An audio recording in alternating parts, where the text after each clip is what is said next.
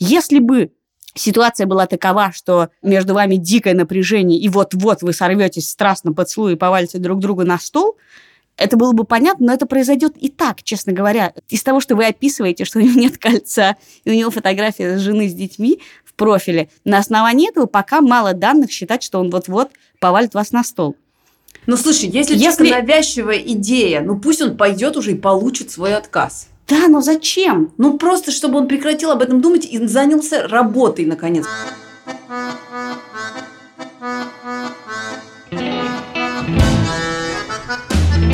Всем привет, это подкаст «Как жить». Меня зовут Лика Кремер. Меня зовут Галина Тимченко. Здравствуйте. И я, Катя Крангаус. Привет. В этом подкасте мы отвечаем на ваши вопросы. Но если вдруг вы узнали себя в вопросе или в истории, или вы уже задавали нам когда-то вопрос, и после этого у вас в жизни что-то изменилось или произошло, пожалуйста, напишите нам обязательно на адрес подкаст собакамедуза.io. Мы очень ждем ваши истории, и лучше всего, если это будут аудиоистории. Поехали? Давайте.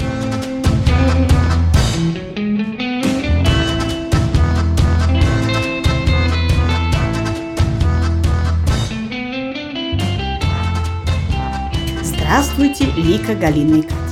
Здравствуйте. Недавно я увидела в Фейсбуке у своего неблизкого знакомого пост о другой своей знакомой, весьма нелицеприятный для нее, причем полный сексизма, иджизма и прочих приятных штук под соусом традиции и скреп.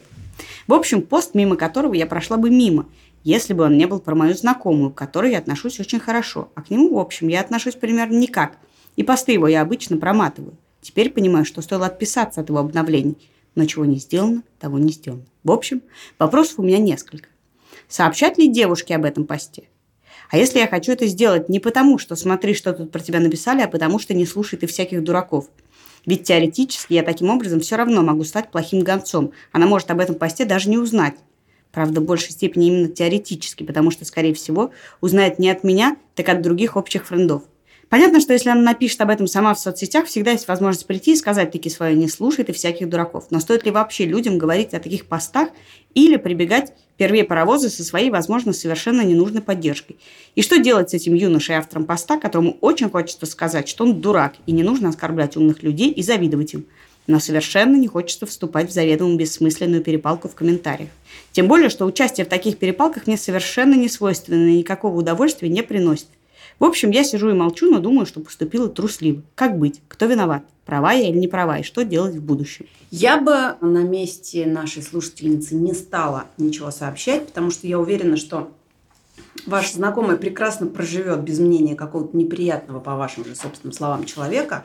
Кроме того, вот, например, Катя Крангаус не читает про себя отзывы, а я ей приношу только хорошие. Предлагаю вам поступать так же, как я, а ваши знакомые так же, как Катя Крангаус.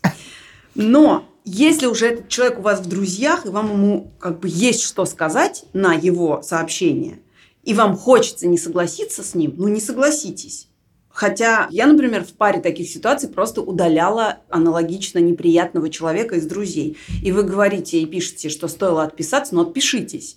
Можете предварительно сообщить ему о своем мнении, потому что, возможно, там просто найдутся люди, которые тоже захотят поддержать эту вашу приятельницу. Я вообще не очень верю в то, что даже такими замечаниями человек можно каким-то образом изменить. Это, скорее всего, совершенно бессмысленная, как вы сами пишете, перепалка. И если писать комментарий под таким постом, то только для того, чтобы остаться честным с самим собой. И как бы не делать стыдливо вид, что вы этого не заметили. При этом у меня, например, есть подруга довольно близкая, которая считает, что э, за друзей необходимо вступаться, и соцсети это как раз та территория э, современного общественного пространства, где это необходимо делать. И даже может мне, например, написать, а вот не хочешь ли ты за меня вступиться, там написали гадость. И это, надо сказать, другая крайность. И вот если меня попросят настойчиво от такой поддержки, я, скорее всего, даже наоборот ничего не сделаю, потому что я ненавижу, когда меня давят и сподвигают выражать свое мнение, если я этого делать добровольно не хочу.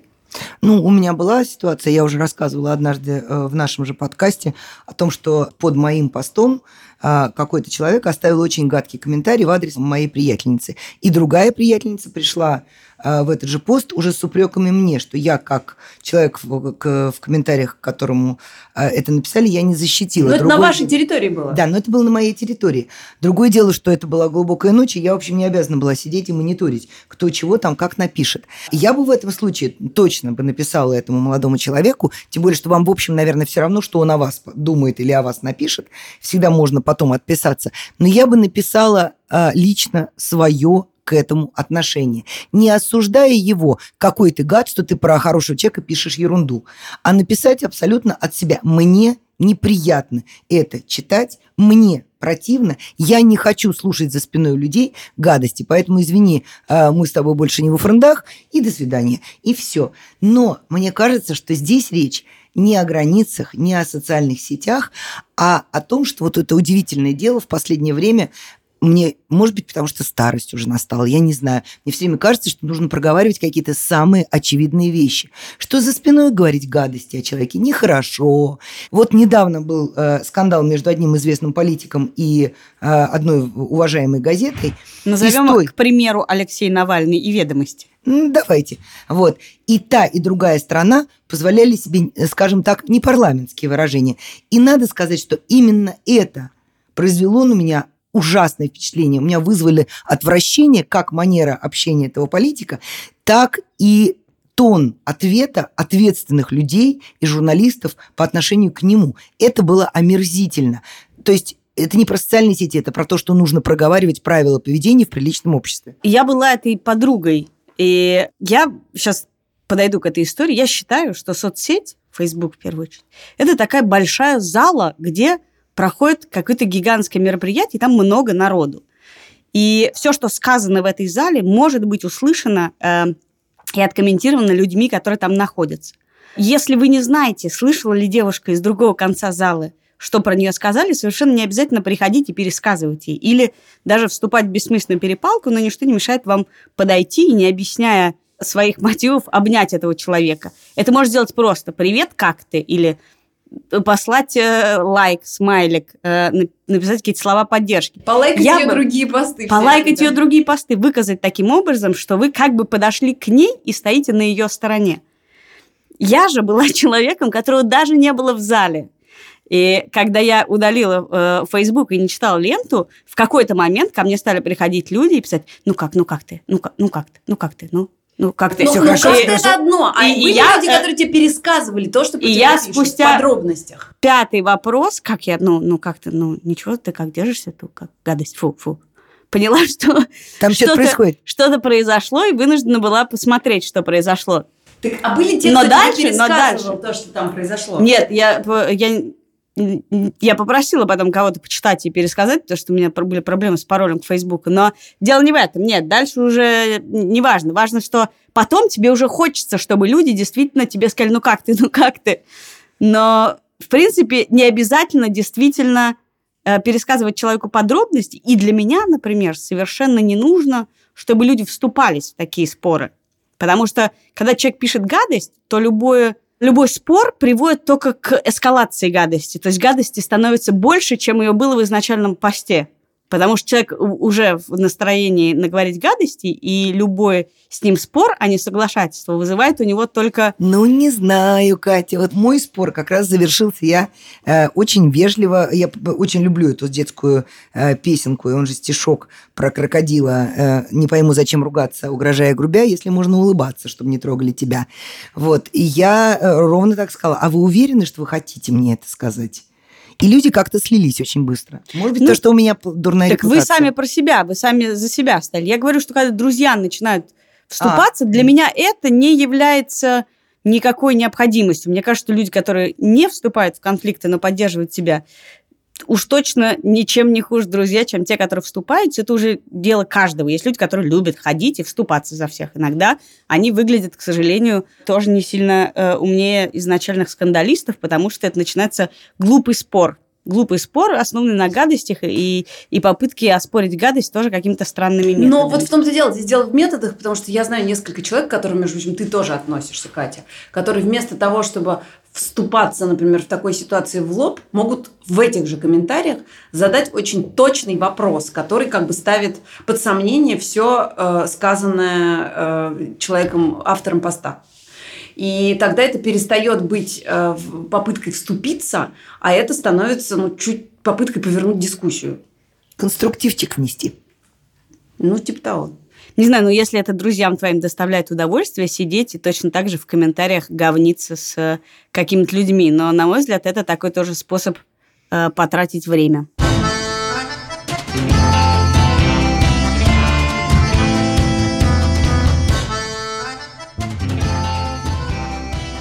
Кстати, о потратить время. Нам пришло сразу несколько писем с очень похожими вопросами. Сейчас я парочку вопросов быстренько кусочки оттуда зачитаю. Сейчас лето, пишет нам одна слушательница. Хочется веселиться и отдыхать. Поэтому за все время, за все летнее время я не сделала ничего. Мое хобби – писать рассказы. Но я не могу себя заставить взять ручку, тетрадку и написать хотя бы строчку. Мне лень убираться. Квартира моя превратилась в свалку. Что уж тут говорить о занятиях английским языком. Очень грустно. А теперь вопрос. Стоит ли заставлять себя делать что-нибудь через «не хочу»? Второе письмо. Ребята, привет. Ребята, ребята, привет. А, ребята, привет. Мне 23 года. Я живу в обычной российской провинции. Учусь на шестом курсе. А за все это время программиста из меня так и не получилось. Я скорее просто плыл по течению. Единственный навык в жизни, который я умудрился получить за все 23 года, это знание английского языка. Проблема в том, что я начинаю распыляться на все э, задачи сразу. Решил выучить немецкий – бросил. Решил пойти в зал, купил абонемент, ни разу не сходил. Бросал курить – не вышло. И так с каждым делом. Постоянно хочется мгновенного результата, а его не будет, и это я прекрасно понимаю. Собственно, сам вопрос, как перестать прокрастинировать, взять себя в руки и сделать уже хотя бы что-нибудь. Спасибо. Вот такие вопросы. И я решила, что у нас, посоветовавшись э, с Ликой и с Катей, что у нас а, рубрика рекомендаций в этот раз будет по заявкам наших слушателей. Итак, есть такой прекрасный парень Тим Урбан, он живет в Америке, он блогер, и он написал целую книжку про прокрастинацию. Значит, как об, объясняет прокрастинацию Тим Урбан? Есть внутри, в нашем мозгу живет рациональный человек, который принимает решения, взрослый человек, который стоит у рулевого колеса жизни. А у прокрастинатора у этого рационального человека есть компаньон. Этот компаньон называется обезьяна мгновенного удовольствия. Это такая маленькая мартышка. Она настоящая обезьяна, как всякое животное. Она хочет, чтобы ей было легко и весело, весело и легко. Она не знает прошлого, она не думает о будущем. Ей нужно, чтобы сейчас было весело и легко. И вот рациональный человек говорит, нужно подготовиться к лекции. Обезьяна говорит, ой, а тут на Ютубе такая лекция отличная, сейчас будет хорошо, сейчас будет интересно. И она бесконечно хочет получать удовольствие здесь и сейчас. Ее ничто не может остановить. И таким образом через два часа вы обнаруживаете себя, что вы смотрите там уже там, третью серию какого-нибудь сериала, лекция отложена, обезьяна счастлива, она играет. Но, как этот Тим Урбан говорит, она играет на темной площадке. Это такая площадка темных удовольствий, такой guilty pleasure. Она там играет вместе с тобой. И рациональный человек фактически вот это рулевое колесо жизни отдает в руки этой обезьяны. Она начинает крутить туда-сюда. В результате никто никуда не плывет. И единственный способ обычный справиться с этой обезьяной мгновенного удовольствия – это панический монстр. То есть их все-таки трое, их не двое там же. Панический монстр проявляется время от времени. Ну, в смысле, он там есть. Он есть, да. Когда приближается дедлайн. Неважно чего. Лекции, экзамена, сдачи работы или, например, звонка будильника. Потому что есть такие обезьяны, которые ночью скачут. И вот в тот момент, когда просыпается панический монстр, и говорит, все, все пропало. В этот момент обезьяна убегает на дерево, и ты можешь быстро-быстро-быстро в последний момент что-то попытаться сделать. Это как бы стандартный путь прокрастинатора. А Тим Урбан предлагает борьбу с прокрастинацией и с этой вот обезьяной мгновенного удовольствия довольно простым способом. Он кажется очень примитивным. Но он говорит, что нужно запретить себе составлять планы, списки, потому что прокрастинаторы очень любят составлять списки. Но эти списки всегда очень общие. То есть, например, похудеть или пойти в зал. Нет, список прокрастинатора должен значиться так. Купить 200 грамм овощей, купить один апельсин. То есть дробить свои большие дела, которые обезьяна ненавидит, потому что она не любит думать о будущем, на мелкие дела, которые приносят удовольствие тут же, здесь и сейчас. То есть ты купил, выполнил, это уже небольшое удовольствие. Но это какая-то жизнь на поводу обезьяны. Если ты дробишь на мелкие дела, от которых тебе еще приятно, но ты все равно двигаешься в заданном направлении. Таким образом, ты обманываешь и успокаиваешь эту обезьяну. Там есть еще дальше путь, но на самом деле я хочу посоветовать, во-первых, а, просто набрать в поисковой строке слова Тим Урбан и прокрастинация, и вам выпадет и его блог, и его тедовская лекция, и его книжка, и даже пересказ на э, российских сайтах. Правда, он, он веселый, но довольно длинный, э, пересказ его теории. И там прямо целый план разработан по борьбе с прокрастинацией. Это и читать весело, и выполнять довольно просто. А там нету ничего про этого панического монстра, потому что я поняла, что вот ну, прокрастинация – это когда ты все время отвлекаешься от своих дел. Но есть другая крайность, когда ты живешь под руководством... Ты не просто отвлекаешься, а ты отвлекаешься на то, чтобы получить мгновенное удовольствие. Да, но когда ты, э, у тебя другая крайность, она выглядит следующим образом. Тобой и твоими действиями руководит панический монстр, и ты вместо того, чтобы, например, тебе приходят письма, вместо того, чтобы отложить и подумать, как ты ответишь, у тебя есть потребность под руководством панического монстра отвечать на все пришедшие тебе сообщения и письма в ту же минуту, в ту же секунду, в то же мгновение. Есть у него такое решение. Я думала избежать э, этого долгого объяснения, потому что на самом деле все лекции Тима Урбана сопровождаются очень смешными детскими рисунками. У него совершенно очаровательная мартышка, за рулем крутит это колесо, э, очень смешной панический монстр и очень смешной способ нарисован в виде такой перевернутой большой бутыли с узким горлышком. Как справляться вот в таких ситуациях, как пройти то, что он называет темным лесом. То есть темная э, площадка для удовольствия, где обычно прокрастинатор слоняется, и тоненький узенький вход, вот э, куда ты проходишь, когда у тебя панический монстр начинает. Похоже на женскую половую систему, извините. Боже мой, Катя, у тебя все похоже на женскую половую систему. Ну хорошо, тогда я не буду это описывать. Видишь, я хотела воздержаться. Но тем не менее, если вы найдете э, лекции или блог Тима Урбана, то я думаю, что, во-первых, а, повеселитесь, и ваша э, обезьяна мгновенного удовольствия В смысле, вы найдете ссылку в описании? А, да, у нас же ссылки в описании.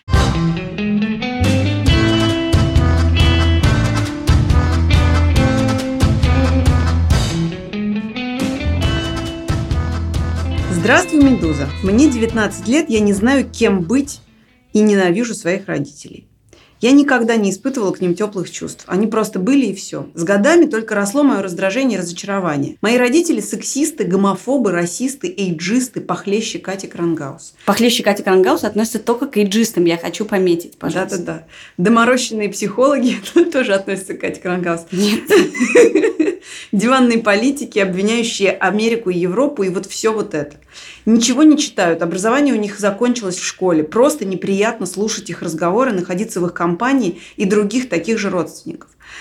Мои увлечения кажутся им несерьезными и неважными. Когда в восьмом классе я осмелилась рассказать, кем хочу быть, мне ответили, ну ты, конечно, талантливый, но не очень. Такой профессии на хлеб не заработаешь, получи сначала нормальную, не такую рисковую. Это звучит более странно, если упомянуть, что мой младший брат с детства занимается профессиональным спортом, что рисково, по-моему, не менее. Мы жили в селе городского типа, и чтобы брат развивался, папа возил его практически каждый день на тренировки в областной центр, находящийся в 130 километрах от нас. А затем маме с братьями вообще пришлось переехать еще дальше. Последние шесть лет так и живем на два города и два дома.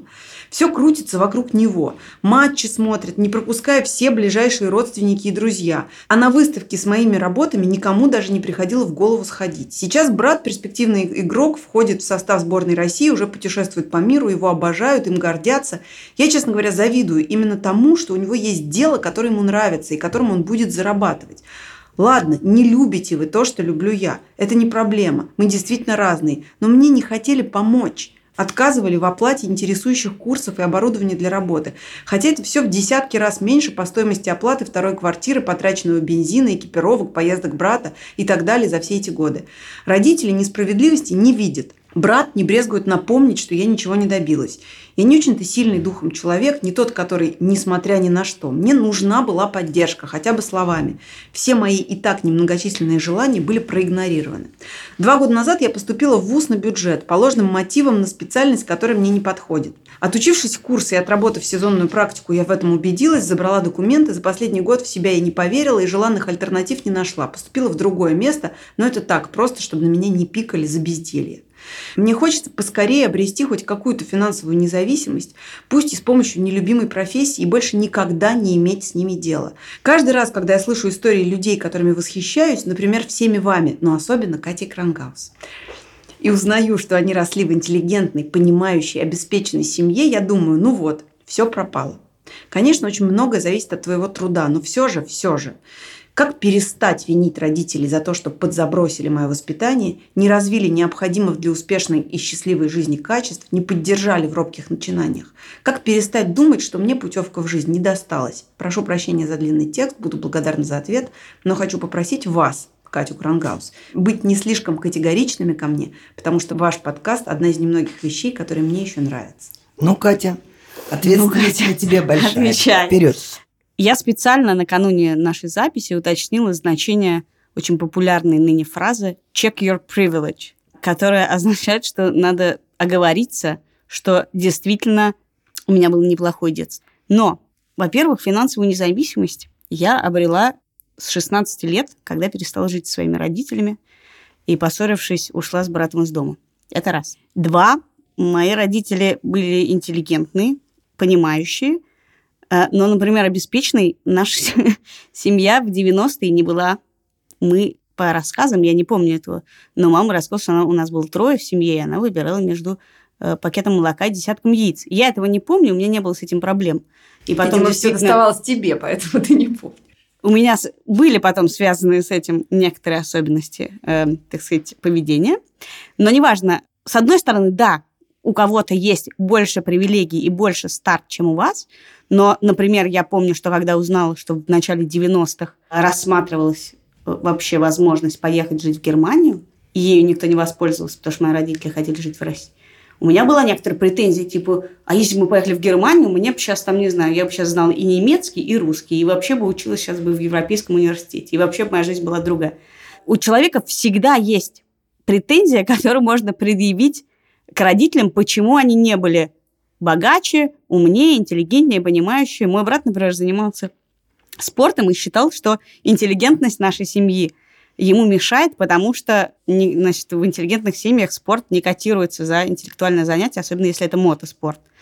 И, в принципе, я не считаю, что вам не надо расстраиваться по этому поводу, потому что это, конечно, обидно. Брат э, играет в сборной, а вы на самом деле сами указали, что у вас этого дела никогда не было. И, возможно, ваши родители не тратили столько денег на это не, не потому, что они предпочитали брата, а потому что он был уверен в том, что он хочет это делать, а вы нет. Возможно, это замкнутый круг, и вы были не уверены в том, что вы что-то хотите делать по каким-то еще причинам. Но просто надо понимать, что в каком бы положении вы не были, вы, а, в принципе, можете достичь довольно многого, если вы знаете, чего вы хотите. А, как, например, ваш брат, который из точно такого же села уехал в сборную играть. А во-вторых, вы все равно можете сказать, что у вас было не так хорошо, как у кого-то, но гораздо лучше, чем у кого-то другого. Когда я начинаю сама себя жалеть, а это часто довольно бывает, я вспоминаю, был такой незатейливый тест – проверьте себя. И э, там, значит, вопросы были примерно такие. А вы едите три раза в день? Ну, как бы, да. У вас есть горячая вода? Да. У вас есть э, электричество, да. Вы пользуетесь интернетом, да. И очень просто, просто, их, правда, много этих вопросов, но потом, в конце концов, выясняется, что ты принадлежишь там к 7% самых э, обеспеченных и успешных людей на земном шаре. Потому что большая часть людей, населяющих земной шар, доступа к, вот, ко всему этому не имеет. Это довольно слабое утешение, но меня это поддерживает. А если говорить о путевке в жизнь, вот, которую получили, то, как говорится, у соседа всегда забор выше. Потому что, ну, я, например, осталась в 15 лет одна фактически, ну, не одна, но моя мама просто-напросто ушла из дома. То есть она просто сказала, вы мне надоели, и все, я больше не могу. Она встала и ушла. Ее не было дома больше, больше полутора лет, почти два года. Мы остались втроем. Моя, в общем, очень уже пожилая и довольно злобная бабушка на пенсии. Я в девятом классе. И моя сестра, которая не могла устроиться на работу, потому что она вернулась в Москву, а в те времена в Москву не прописывали, даже если ты вернулся, это был какой-то период ужесточения вот этих вот э, законов по регистрации в Москве. Вот.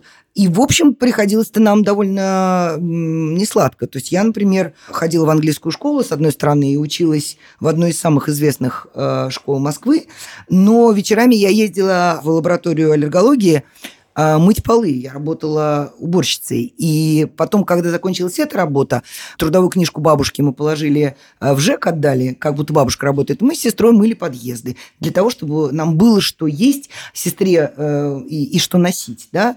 Ну, то есть нам приходилось выживать. Это не то... Я не жалуюсь сейчас. Я просто говорю, что вот те привилегии, которые вам кажутся, что они у кого-то есть априори, на самом деле все немножко не так. Ну хорошо, я тогда тоже расскажу. Мне, например, мне, не приходилось мыть полы, и внешне у меня все было в порядке. Более того, у нас было такое упражнение на самом первом курсе института, когда нас, студентов, наш мастер посадил э, по, в круг, и мы должны были рассказать самую страшную историю в нашей жизни. И так как мы только познакомились, и было очень много ребят из регионов, кто-то рассказывал про то, как, про какую-то болезнь болезнь э, близких, про там какие-то страшные действительно события в жизни. А я хотела рассказать э, историю про то, как я была одна в интернате, и мне очень хотелось, чтобы меня забрали домой. Но мне показалось, что моя история по формальным признакам не соответствует тому, что рассказывают они. Их истории гораздо страшнее, и поэтому я выдумала другую историю, которая формально была страшной. Как я Просто увидела... уточни, где находился этот интернат. Да, ну, в смысле, я, я училась за границей в интернате. И я два года жила, и меня почти никогда не забирали на выходные. Формально очень круто учиться в иностранной школе в 90-х в Швейцарии там, с какими-то э, обеспеченными людьми в горах. И вообще все довольно круто. Но я это не... не делает тебя не менее одинокой, не более счастливой. Как бы в этот момент, да. Поэтому все это познается в сравнении, и вообще все это совершенно и... другие категории. И потом я хочу вас вернуть э, к подкасту нашему предыдущему, или позапрошлому нашему подкасту, который мы даже назвали «Корабль не придет». И мы ровно это обсуждали. Вы такое ощущение по вашему письму все время ждете от кого-то помощи. Вы этого внимания от родителей ждете. Вы все время как бы перекладываете ответственность и ищете причины в прошлом и в родителях, завидуете брату, сравниваете себя с ним, с Катей Крангаус и еще с кем-то. Это довольно пагубная практика. Корабль не придет. Сами давайте. Ну вот, извините, ну, если жестко. Ты, да, жестко просили меня не быть жесткой. Тебя а не меня просили. не просили, поэтому я... Но, во-первых, я вам хочу сказать, что иногда быть Катей Крангаус довольно адовое занятие. Это раз.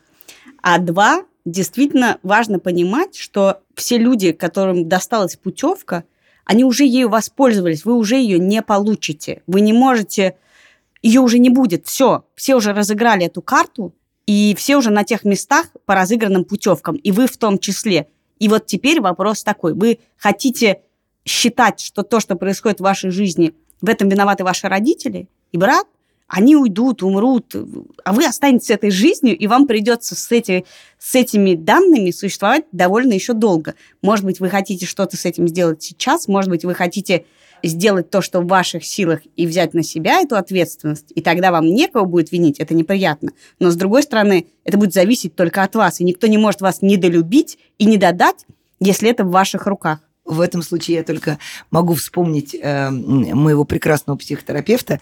Я когда-то в какой-то момент тоже там жаловалась на жизнь. И, пожалуй, впервые за много сеансов, много часов, проведенных у нее, она сказала, вы знаете, Галя, вот вы мне сейчас рассказываете, ну это да, конечно, это сериал и даже немножко мелодраматический, но финал-то у него хороший. Это хэппи-энд. И ты в этот какой-то момент понимаешь, что ты жив, и, в общем, ты более или менее здоров, несмотря ни на какие там депрессии, тра-та-та. И вообще-то от тебя все зависит. То есть у этого сериала может быть хэппи -энд. Это вообще хорошая, кстати, практика представить себе, что вы сейчас находитесь в середине сезона сериала про себя. Это с вами все произошло. Это не с братом все произошло, а с вами нет. Вы главный герой этого сериала. Вот да. у вас такая предыстория. Родители, село, не додали, брат сборный, все, все складывается не в вашу пользу. И вдруг да, это как раз драматический переломный момент. Я вам больше скажу, только что поняла, что мой брат-то, в общем, тоже примерно такой же. У меня ровно такой же брат, который гораздо больше соответствует чаяниям всей моей семьи. И, в общем, вокруг него довольно напряженный круг внимания. А на меня, слава богу, никто не обращает внимания. И я, в общем, счастлива от этого, чего я вам желаю.